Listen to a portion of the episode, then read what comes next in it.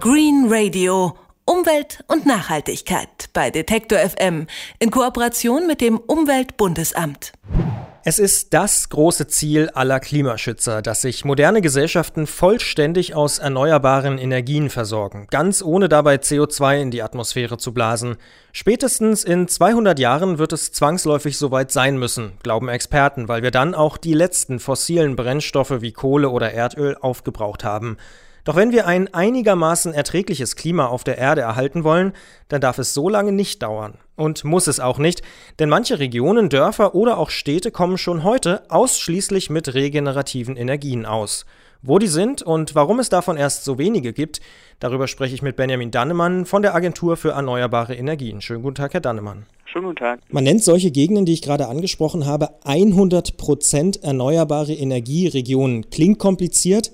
Was heißt das überhaupt? 100% erneuerbare Energieregion heißt erst einmal, dass sich diese Region, Dörfer oder auch Städte eine Zielsetzung gesetzt haben, also ein Ziel gesetzt haben, nämlich sich vollständig aus erneuerbaren Energien zu versorgen. Das heißt, sie haben nicht unbedingt alle als Region oder als Gemeinde schon 100% erneuerbare Energien erreicht, sondern erstmal als Ziel formuliert.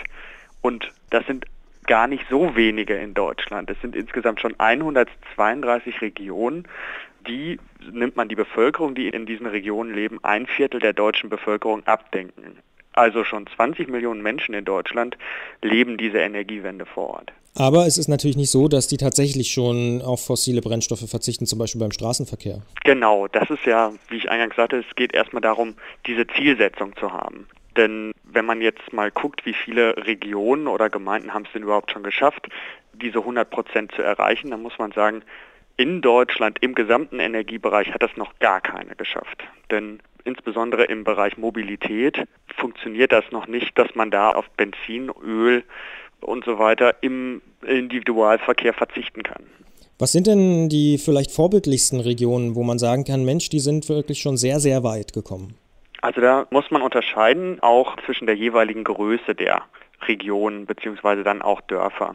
Es gibt Regionen wie zum Beispiel Pellworm oder Feldheim in Brandenburg, die schon im Wärme- und im Strombereich sich zu 100 Prozent aus erneuerbaren Energien versorgen können die Potenziale haben, einerseits also das Flächenpotenzial, um Windenergie und äh, Energiepflanzen anzubauen bzw. zu ernten, die andererseits aber auch nicht eine so große Bevölkerung haben, die sie damit versorgen müssen. Dann gibt es mittelgroße Städte, die sich dieses Ziel gesetzt haben. Da gibt es zum Beispiel Kempten oder Bamberg in Bayern.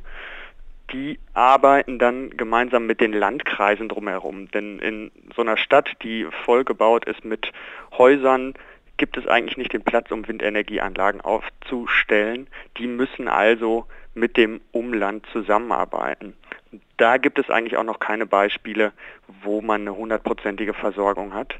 Und bei so Großstädten wie zum Beispiel München, die sich das Ziel gesetzt haben, da wird es noch komplizierter.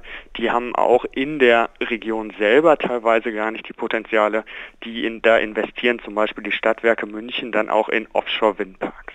Wie wird denn überhaupt so ein Dorf oder vielleicht auch eine kleinere Stadt, eine mittelgroße Stadt energieautark? Sie haben schon angesprochen, man muss vielleicht mit den Landkreisen auch vor Ort kooperieren. Was mhm. gibt es da für Modelle, die Sie beobachten? Ich fange einfach mal mit der kleinsten Einheit an, sozusagen, also mit so einem kleinen Ort wie Feldheim in Brandenburg. Da ist es dann einfach so, dass man gucken muss, grundlegend stellt erstmal die Windenergie und die äh, Solarenergie die Stromversorgung bereit und die Bioenergie ist dann quasi über Biogasanlagen versorgt sie dann die Stadt über ein Nahwärmenetz. Also in einem Blockheizkraftwerk wird das Biogas, welches vorher vor Ort entstanden ist, verbrannt und dann heizt werden die ganzen Häuser, die angeschlossen sind, über ein Nahwärmenetz versorgt. Und auch wenn kein Wind und keine Sonne zur Verfügung steht, springt dann dieses Blockheizkraftwerk so nennt man das, wenn das verbrannt wird, indem das verbrannt wird, bringt das dann ein und versorgt das Dorf auch mit Strom aus Bioenergie. Lohnt sich das denn auch finanziell? Also ist das nicht nur eine politische und ideologische Frage, sondern vielleicht auch eine wirtschaftliche? Also insbesondere für so ein Dorf oder eine Region ist es ganz klar auch ein wirtschaftlicher Aspekt, der da äh, wichtig und zentral ist. Wir sprechen da von der sogenannten kommunalen Wertschöpfung durch erneuerbare Energien. Diese Energien, die vor Ort entstehen, die sorgen erstens auch wieder für einfach einen monetären Einsatz, denn so ein Ort wie Feldheim, wenn der vier, fünf Windenergieanlagen stehen hat, dann verbraucht er den Strom nicht nur für sich selber, sondern verkauft den auch in den Rest der Republik. Das kann man noch schöner vielleicht an dem Beispiel Pellworm sehen. So eine Insel, die sich selber eigentlich sehr gut versorgen kann, hat dann trotzdem immer noch Kontakt zur Außenwelt, also ist angeschlossen an das normale Stromnetz und verkauft dann den gewonnenen Strom in ganz Deutschland. Das ist ein Teil dieser Wertschöpfung, also dieser Wirtschaftlichkeit der erneuerbaren Energien.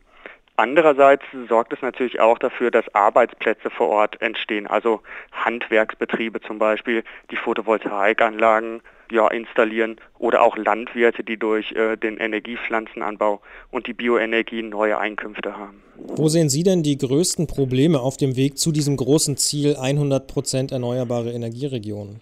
Da würde ich einerseits sagen, die Versorgung von Großstädten, das wird noch eine ganz große Herausforderung momentan sein und ist es momentan und auch wird es auch zukünftig sein. Also wie können diese großen Ballungsräume dann auch versorgt werden?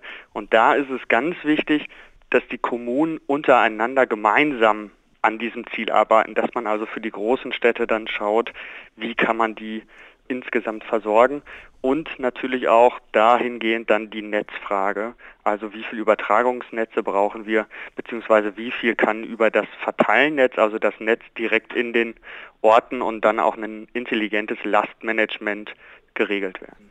Immer mehr Regionen möchten unabhängig von herkömmlichen Energien werden. Wir haben darüber gesprochen mit Benjamin Dannemann von der Agentur für Erneuerbare Energien. Ich bedanke mich sehr für das Gespräch. Vielen Dank. Green Radio Umwelt und Nachhaltigkeit bei Detektor FM in Kooperation mit dem Umweltbundesamt.